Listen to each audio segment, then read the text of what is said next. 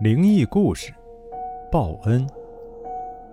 我的姥爷是新四军，是个老党员。最早的时候，在粟裕将军的师里边当连队指导员。他参加过很多战役，和他一个连队的人，多多少少总有点小伤或者是小病，但是他身上一点伤也没有。说起这件事儿，有很多原因。但其中的一个原因，就是我的太姥姥是个很有善心的人。她和我太姥爷开个小杂货店，乡里的人们有时候没钱，就来赊一些柴米，有时还不上，从来也不催讨的。有一年，村里面来了个戏班子，我姥爷和他哥哥就去看戏。那个戏班子里还有杂耍的，养着一只小猴子，由于还没有被驯服。剧团的人拿链子把猴子牵着，用鞭子打他，让他听话。我姥爷就觉得他很可怜。太姥爷和他哥哥平时很是听话，从不惹事的。结果那天晚上就把那个猴子偷偷的给放了。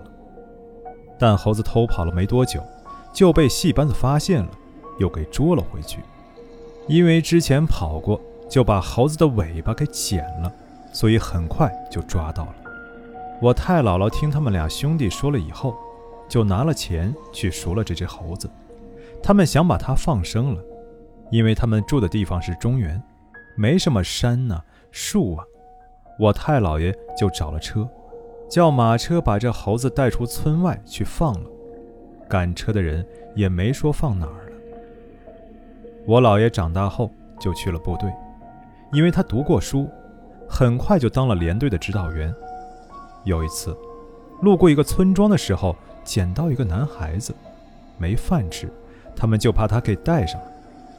当天晚上遇上了小日本偷袭，把我们的营地给炸了。当时我姥爷在教这个男孩认字。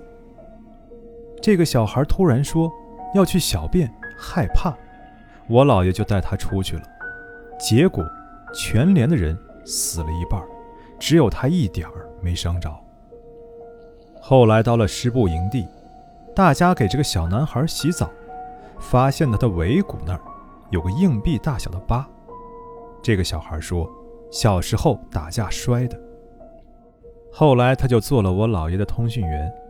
解放后，我姥爷留在杭州，那个通讯员去了北京，做的官比我姥爷还大。后来文化大革命的时候，被害死了。